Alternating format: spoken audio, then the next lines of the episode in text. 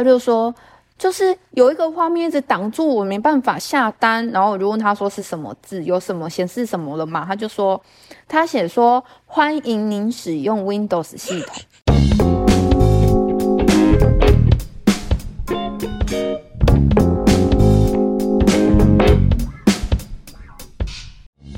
大家好，欢迎光临职业安内所。这是一个探索不同职业跟职务的频道，透过访谈，让我们了解这个社会上还有哪些不同的工作吧。大家有没有买过股票呢？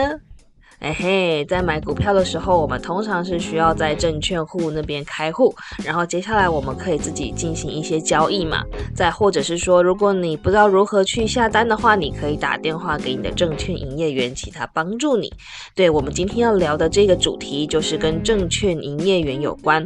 我们邀请到了一位证券经理，请他来跟我们分享说他是如何从一个小小营业员，默默的走到了证券经理这个位置上的。好，那我们就欢迎 Angeline。就了，你可以跟大家先介绍一下你自己的学经历吗？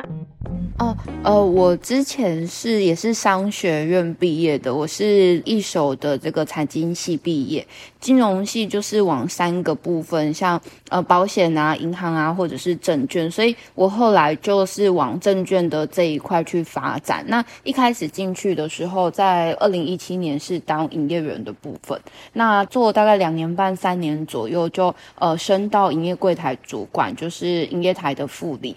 那后来就是在今年的时候升到这个经理的部分，就是分公司的经理人。那主要也是呃分公司的负责人。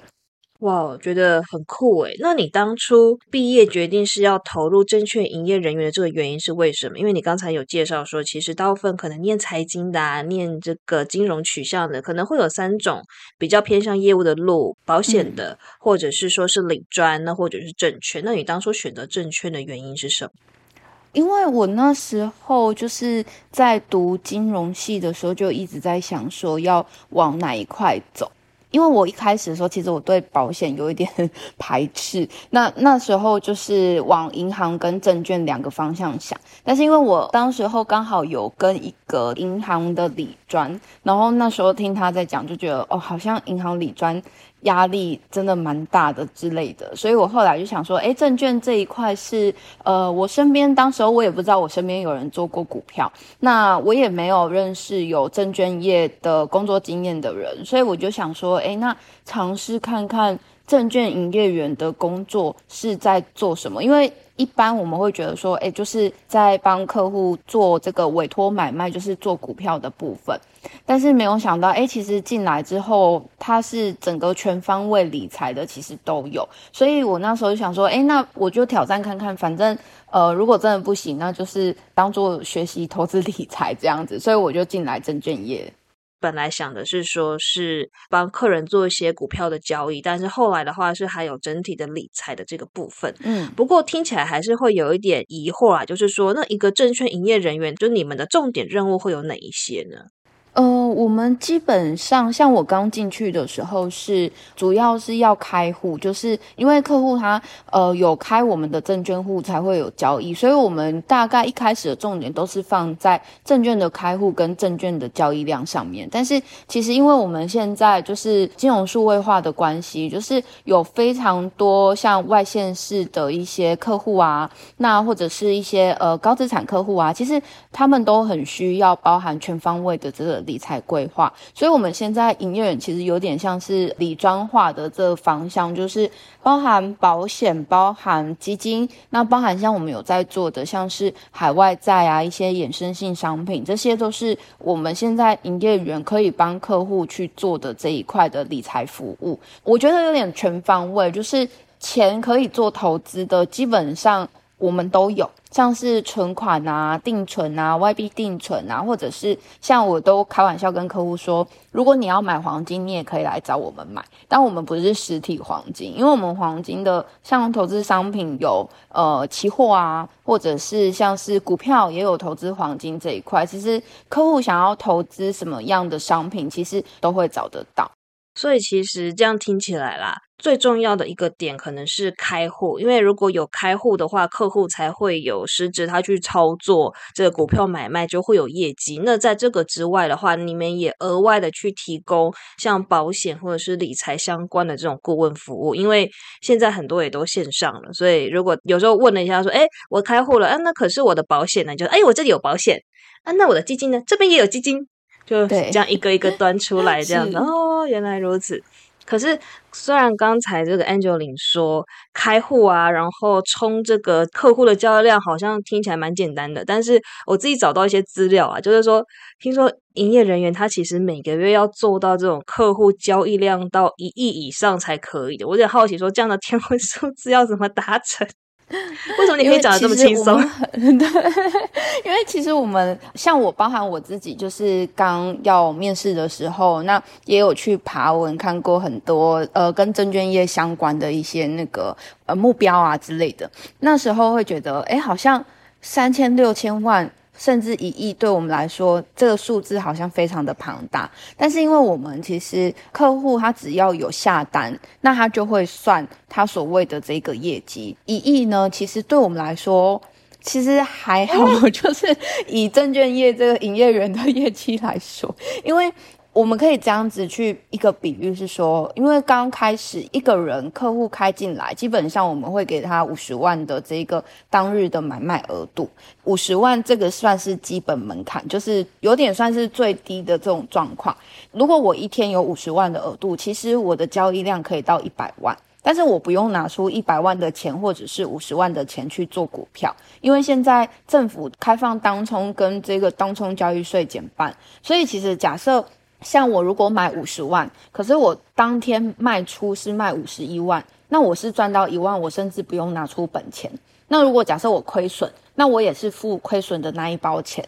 所以有很多的客户他们是用这种当冲的模式。那以刚刚的案例来说，一个人一百万，那我们二十天交易的话，这一个人可能就可以贡献两千万的业绩。所以刚刚说一亿，其实以五个最基本门槛的人，如果他额度做到满的话，其实一亿就达成了。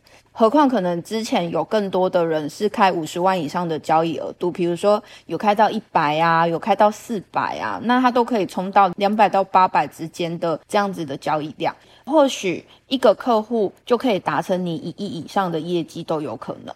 所以他其实不是说有多少钱才可以做这样子的交易。你刚才的分享，我听完之后觉得，哦，好像他。对啊，这个一亿好像没有那么不容易达成呢。还好，对啊，就是说，对对对，就是说，如果有人玩当冲的话，他一进一出可能就一百万、两百万这样子了。那如果他如果每一天都在冲冲冲的话，可能就对于营业人员来说，就是哦，好开心哦，有很多人冲冲冲，我的业绩很快就达标了，这样子。不过其实实际上一亿这个数字听起来是蛮刺激的啦，说实话。那刚才 Angeline 也有分享，就是说，其实这个数字是比较普通的。那如果说是那种超级业务，员等级的话，他那每个月他要做到多少亿，他才是超级业务员？这个有点看券商。以我自己为例，好，因为每一家公司都不一样。那我是大概我最好的时候，大概十几亿到二十亿的交易量。那像我之前分公司也有这个超业，他也是做到二十亿左右一个月。那前两年的交易量又特别好。所以我相信，其实几十亿以上的人都有这样子的交易量，可以在大概排在三分之一前面，所以这样应该可以算是超业的等级啦。以我来说，我觉得二二十亿开始应该就算是超业，就很厉害了。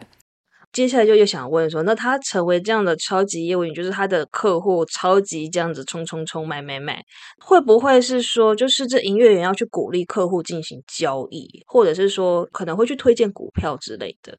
哦，我们不能推荐股票，因为这是法规规定，非常多限制营业员的法规，包含像是我们线上啊，包含像是我们跟客户在电话中啊，其实都不能有股票的推荐，因为这都是违反营业员的这个规定的。那刚刚说这个交易量，其实我觉得很大部分是呃服务客户。其实我觉得每一个超业都有一个特质，就是他们在服务客户上面非常的用心。就像我们虽然有上下班时间，但其实我们等同是一年三百六十五天全年无休。因为客户晚上如果有问题啊，或者是有什么事情，其实他们找我们，我们都会回复他们，去做到就是全方位的服务客户。那其实那就会有很多的机会让客户愿意在我们这边下单啊，或者是介绍更多的客户来做交易。就客户有任何投资股票上的问题，他可能就会问你。对。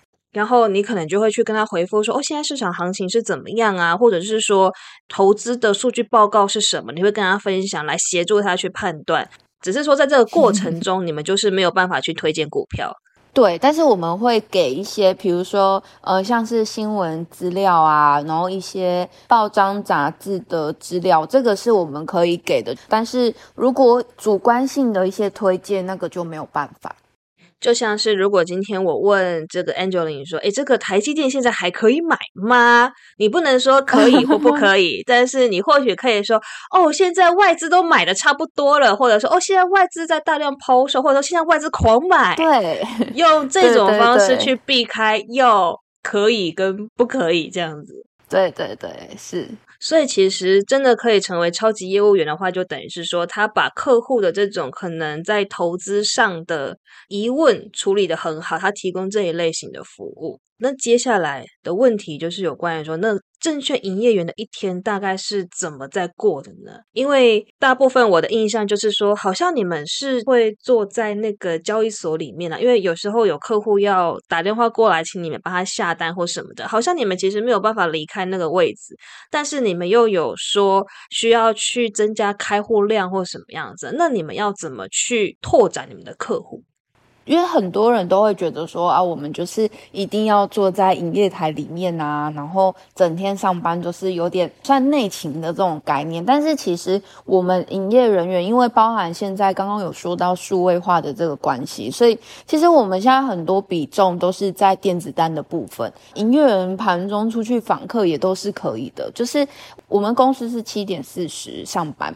呃，有些可能会再晚一点，或是再早一点都有可能。那呃，我们正常的下班时间是四点，这中间的时间上班之后。会先有一个早会的时间，其实这个会议是包含像是我们公司有投顾部门，然后期货部门，就是各种部门跟我们说，哎，昨天美股发生什么事啊？那会影响到今天呃台湾的股市啊，或者是其他股市会有什么样的影响？或者是昨天晚上说了什么样的数据，公布了什么样的数字，那会影响到接下来的金融市场是什么样子的走向？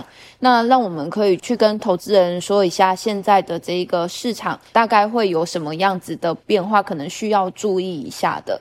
那其实盘中虽然九点到一点半的时间，我们比较大部分的时间都是在营业台里面，就是帮客户委托交易，或者是呃注意一下客户的这个单子状况。但其实现在营业员是可以往外出去访客的，因为我们现在电子单的比重一拉高，其实电话单一天的比例都不多。那营业员是可以，比如说中间去做交易训练。啊，或者是呃去访客啊，协助客户做电脑啊，或者是手机的这种操作，因为我们现在其实很大的比重，我觉得会放在系统上的协助跟资讯上的提供，人工上面的委托电话单子的状况是比例来说会比较少。所以其实营业员现在除了就是下午的时间可能去访客，其实包含像我当营业的时候，盘中我也会去找客户。那找客户的时间，你就可以多跟客户去做接触啊，然后可以再请客户再介绍其他的这个客源进来。所以就是没有说百分之百都绑在办公室里面这样子。对，那刚才 Angeline 也有提到很多次关于说，就是现在其实比较少这个实质的电话互动啊，或者是说是线下的交易，就是会发展一些自己的线上的社群或什么的。那这个部分的话，是把自己经营成类网红、财经投资专家的这样的方式吗？因为其实每一间都不一样。那我们目前是营院有营院自己的，那分公司也有分公司自己的。就是因为现在都是走线上，呃，线上开发、线上开户、线上交易、线上服务。呃，我们现在线上的方式，其实除了像是脸书啊、IG 啊，那包含有一些营业员，呃，我们没有，然后就有一些营业员，其实像是 Podcast 啊，像是 YouTube 啊，其实都有做。那用这样子的方式来提供客户资讯，那提供客户服务，那借由这样子来开发到客户，可以跟我们做开户交易。就其实管道还蛮多的。嗯，假设今天有一个客户。他是在网络上面开户，然后他也不是说去指定哪一个业务员之类的。那这样这些新开户的人，不就他就没有对接的营业员吗？那这种一切都线上来的这个方式，会不会也去影响到这个证券营业人员他的生存空间？呃，你你说的这个应该是有一些券商他们在做的，但是基本上只要你有开户，都会有一个营业员。那只是说，呃。有些券商他们可能是统一一个地方，就是一个部门做接单，那营业员可能不能接电话单，那因为你就是做一个纯服务的概念，所以我有很多的客户遇到客户都是说，诶，他们不知道他们有营业员这件事情，他们以为他们就是都是走线上客服啊，找券商的客服去做询问。营业员的存在，除了开发客户这一块是没有办法被，我觉得没有办法被所谓的城市或者是数位化取代以外，那还有呃，我觉得人跟人之间还是需要服务的。如果说完全都是走。呃，机器人服务或是城市化服务的话，其实相对客户的选择就比较不会偏向这一类的，还是需要说，哎，我可以跟你呃有一些资讯上的提供啊，或者是系统上的服务啊，这样来的来的这个客户跟这个营业员的部分，其实会接触比较密切，那营业员也比较能知道说，哎，现在客户的状况是怎么样啊，有需要什么样子的协助可以提供给客户，所以。压缩到营业员这个部分，我是觉得应该是不太会哦，反而是说如果没有对接到一个营业员的话，有可能客户的交易的意愿也可能是会降低的，因为没有人给他提供更多的服务或资讯这样子。不过啊，因为刚才也有听到很多关于说营业员跟客户之间其实很容易出现比较紧密的一个关系，因为。营业员他会提供各种的资讯，还有不同的服务给这个客户。那会不会有那种，就是客户 A 他挂在营业员 A 的这个名下，但是他其实比较喜欢营业员 B 的服务，那就不会很尴尬嘛？就是说，他可能会去找其他人获得一些资讯，因为其实像现在就是这种网络时代啊，就是很多人会像。说在 Podcast 啊，在 YouTube 啊，在 IG、在 FB 上面分享各种的讯息，但是有可能看到这些讯息的人，他不一定都是这一个营业员的客户。对，所以现在一个客户有八九个户头都 很正常。就是不会是一个客户只有一个证券户，其实现在平均来说，一个客户有三五个户头都是很正常的事情。那除了营业的服务以外，手续费的竞争也是会让客户去包含换券商啊这方面的因素。我觉得这是业务单位一定会遇到的问题，那就是要看营业员怎么样去克服。所以说，其实有可能，假设本来就是说我对接的这个营业员，我觉得他服务的不够好，我想要换一个营业员的话，我可能就去申请说我要换一个营业员这样子。对，还是会有更换营业员的这一个部分，所以在服务客户上面都要很用心的对待。这种在用心对待客户跟客户交流的过程中，我想应该会有很多蛮有趣的故事。我遇到很多蛮 奇葩的客户，因为。有一些客户啊，其实他们有点像是把我们当成自己的小孩，或者是自己的朋友。我有遇到客户。比如说股票好了，股票下班之后没有开盘，那开盘可能是隔天的事情。可是有时候客户可能会晚上找你啊，或是假日找你。那因为现在赖很方便，客户就会打电话过来，然后就是一直找，一直找，好几通未接，想嗯是怎么了？我又打给他，我说哎那个大哥你找我什么事？我记得应该是假日还是晚上忘记了，然后。他就说：“郑小姐哦，没有啦，我跟你问一下那个系统啊，你知不知道那个 Google Keep 可不可以存音乐？”然后你心里就想说，嗯，我是营业员，你就觉得哈，我是营业员，那你怎么问我这个？可是还是要回答他们，就是哦，不行，就跟大哥说，大哥不行，存音乐只能存图片而已。然后说，哦哦，好好好，谢谢。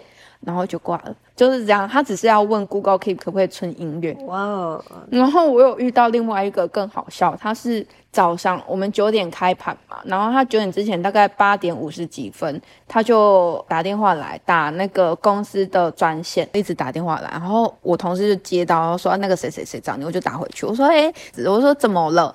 然后他就说。哎，曾小姐，我的电脑弄不好，我系统弄不好，然后我就说，呃，是有什么画面吗？你看到什么？因为他年纪比较大一点，那你想说是交易下单的问题，所以他一开盘才打来，所以很急，应该要赶快协助他。那我就问他说，你看到什么画面？然后画面上面写了什么字？他就说。就是有一个画面一直挡住我，没办法下单。然后我就问他说是什么字，有什么显示什么了嘛？他就说他写说欢迎您使用 Windows 系统。然后我就跟他说哦好，那你有没有看到那个画面右上角有一个叉叉？然后他就说哦有。我就说好，那你滑鼠点到那个叉叉，把它点下去。然后他说好，然后我又跟他说，那你是不是看得到下单画面了？他说哦，对。我说那你可以下单了，这样就 OK 了。然后他说不会跑出来吗？我说不会，你就可以下单了，谢谢。然后他说好，谢谢，拜拜。然后那时候刚开盘，你知道刚开盘就是虽然虽然电话单没有很多，可是当一天的电话单。最多的对对对，对，你就想说什么？唉，但是没办法，就是诸如此类的事情。我觉得好像看到我阿妈，对，很有趣。可是你就会很想要，就很想生气，可是又不能生气，你就哦，好算了。什么客户都有呢？对，是不是很好笑？真的蛮有趣的。那这个工作吸引 Angelin 最大的地方是什么？有没有一些比较感动人心的故事？虽然刚说的那一些就是蛮好笑又蛮奇葩，但是其实这些客户对我来说，我都把他们当成就是像自己的家人或自己的朋友这样子。那呃，有很多客户其实他们对我来说是。很忠诚度很高，因为现在手续费竞争其实非常激烈。可是那时候也会有，比如说别家说，哦，你你在这边是多少，我给你多少，我给你更低，你来我这边做。那我就遇到一个客户，他也是我那时候经营他也是一两年，就是我们公司到他家的距离大概骑摩托车大概要四十分钟左右哦，很远呢。对，然后那时候因为。交通也不方便，就是大众运输工具没办法到的那种，所以你必须要骑车或者是开车。那那时候刚毕业也没有汽车，所以就是骑摩托车。那就是因为他可能手机没有办法下单，或者手机有什么问题，就马上跟他说好。那你现在有没有空？我现在去找你，我就骑着摩托车去找他，就是诸如此类的这种服务。那有一天他就问我说手续费可不可以调？我就心里想说，诶，他怎么会突然这样讲？是不是有别家长？然后他就跟我说，对，有别家，就是他的朋友在别间券商，然后跟他说，他那边手续费很便宜，叫他可以过去那边开户，用那边的户头再下单这样子。然后我心里就想说，不会吧，我经营你成这样子，然后你要去别家这样。就他后来就跟我说，我跟那一个朋友说，没关系，我跟我这个营业员妹妹讲，她很贴心，她会帮我调。他的意思就是说，我会帮他处理他想要处理的事情，然后服务好他。所以他如果跟我讲，我会去帮他处理。那就算我不能帮他处理，他也觉得没关系，就让我赚，或者是就给我业绩没有关系，因为他觉得我服务他服务的很好，所以他没有要过去。我那时候听到，我就觉得说，哦，其实你服务客户，客户都看在眼里，不会因为说他那边可能便宜个一两块。然后你客户就过去了，客户会记得这一份，就是你服务他的感受跟这种贴心，然后他们会帮你挡一些竞争对手，因为这是我们现在遇到最长的状况是服务客户，结果客户去别家，对业务员来说，虽然少了一份业绩，其实我们心里的失落感会比较重。可是当你遇到这种客户的时候，他是自己帮你把竞争对手打走，你就会觉得哦好。很感动，好甘心哦。对，就是这些客户，其实他们给我们的一些温暖，其实是我们跟他们服务的这一块最大的动力。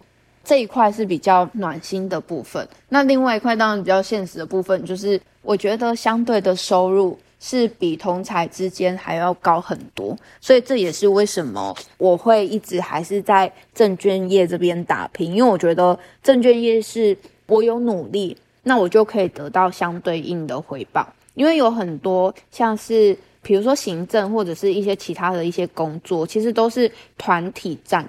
那团体战或是公司整个公司一体的，会变成是说，如果你这一个团队里面有一个人摸鱼，或是有几个人摸鱼，可是你很认真，但是我们拿到的都是一样的。但是我的个性就是，我想要我努力多少，我就是可以得到多少的回报。那我就可以非常努力的想要达成我的，比如说想要买房啊，想要买车啊，达成我的梦想，那我就会努力去拼，那我也可以拿到我所谓我想要的这些成果，这也是我觉得最重要的一个环节。其实业务职的话，就真的有办法待下去的人，就是可以赚的比较多一点，因为他可能比较累，他要牺牲比较多自己的时间，然后他也要很努力的去经营跟客户之间的关系。因为我相信刚才安九零分享那个故事，就是说虽然那个客户那么甘心，可是过程之中你一定也是做了非常多的努力跟付出，对，才有办法得到他的信任。所以他其实这个过程之中是。非常需要有服务精神的，那可能很多人对这件事情不一定那么能够接受啦。所以说，其实也是愿意做什么样的投入，可能可以获得什么样的一个成果跟回报。不过，嗯，业务这件事情，它是不是流动率也是蛮高的？因为很多人想要尝试，但是后来发现，哎，我不行了，我阵亡了。其实我觉得任何的业务单位都会有所谓的流动率的问题，但是证券业的，其实我觉得相对，为什么我会一直在证券业这一块打拼，是因为我看到证券业第一年，当然流动率也不算低，但是辛苦过这一年之后，你后面会很轻松。为什么？其实，呃，像是很多业务单位，他们每个月。都是归零重来的，所有的业绩你都要重新再找，或者是像金融业，像是银行或者是保险，他们的保险你要重新再找一个找个人，或者是从旧有的客户里面再请他买保单。基金的部分，银行理专可能你下一个月你可能还要再重新再跟客户推荐一些基金，让他去做操作这样子。但是我觉得证券像是一个赌场。就是讲讲白一点，就是合法的，对。但是，呃，我们请客户开户进来，他就有证券户，那他想要下单，其实他会一直去做下单。基本上，我们不太需要去跟客户说，哦，你就是你就是多买，你就是买多一点，怎样怎样，因为我才会有业绩。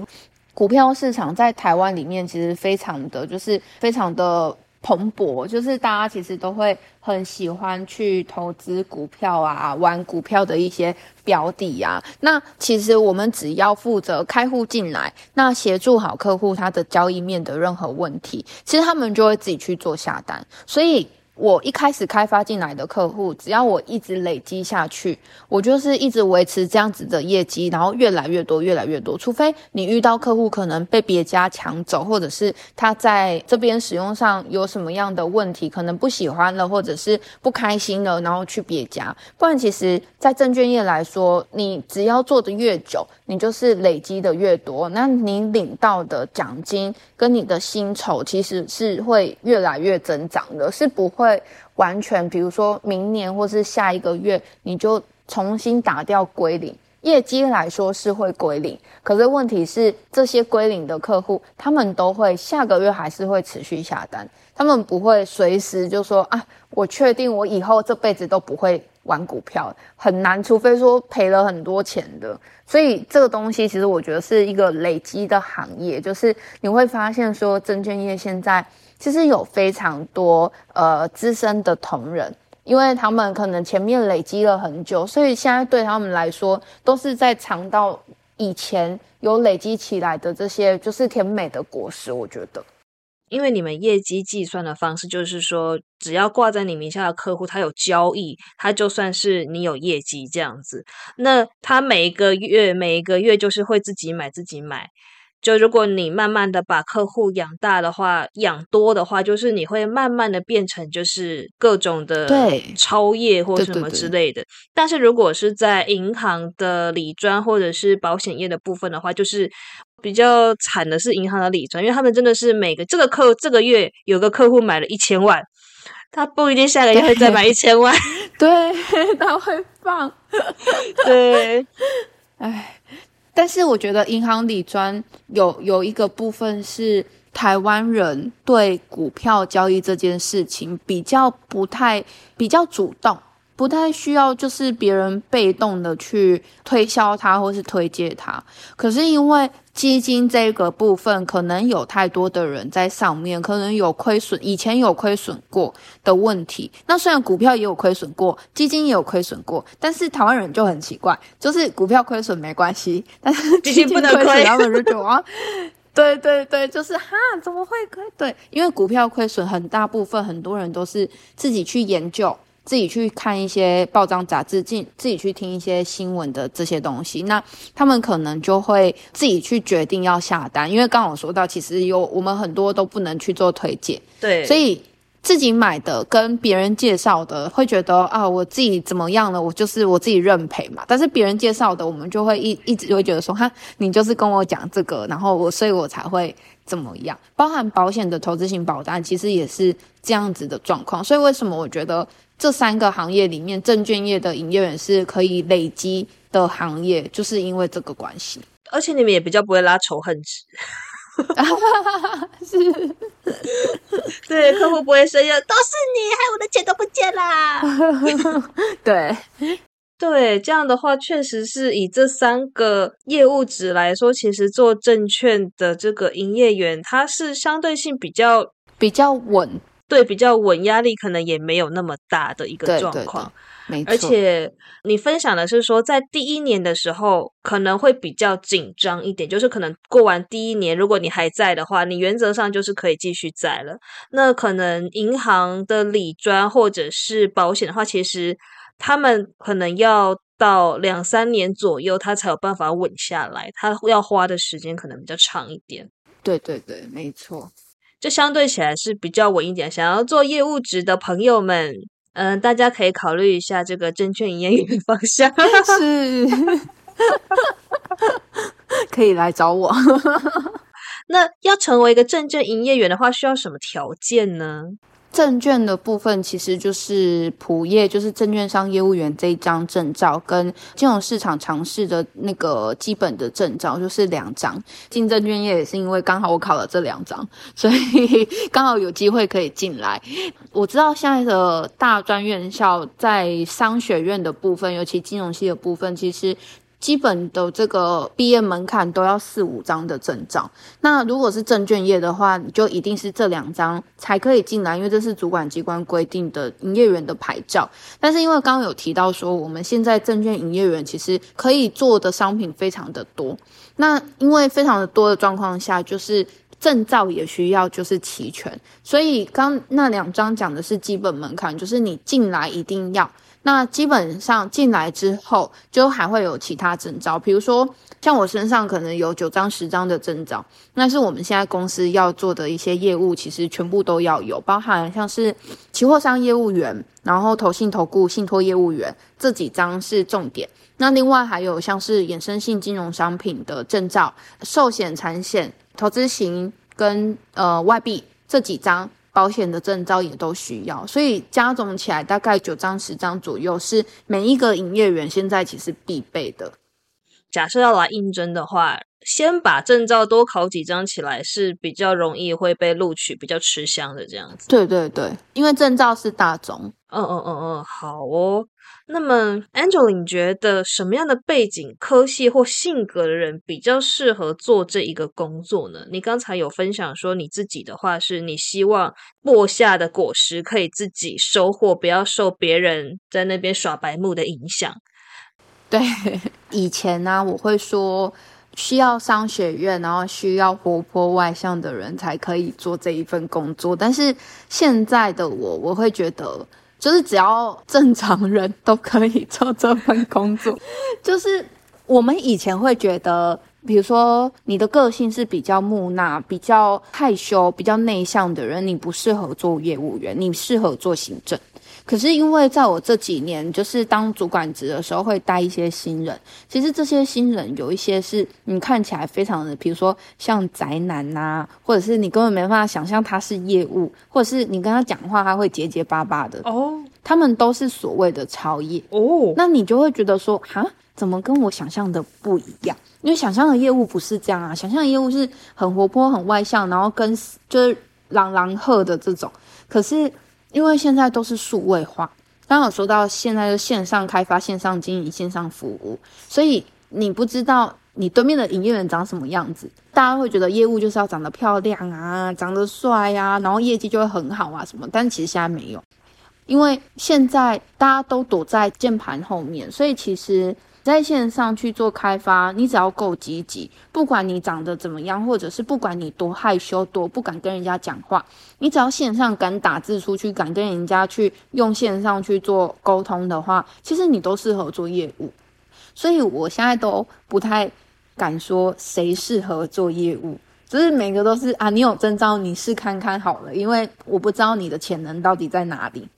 就是说，已经没有办法用过去比较刻板的判断方式来决定一个人是不是适合做这份工作，因为有太多打破原有印象的一个新的成功经验出来。那如果一个新鲜人他正在犹豫要不要踏进这个证券业的话，你会给他什么样的建议吗？就他已经决定了，我要踏上这艘船。你是说他现在想要进来哦？对对对，他在想要不要进来？对他正在犹豫。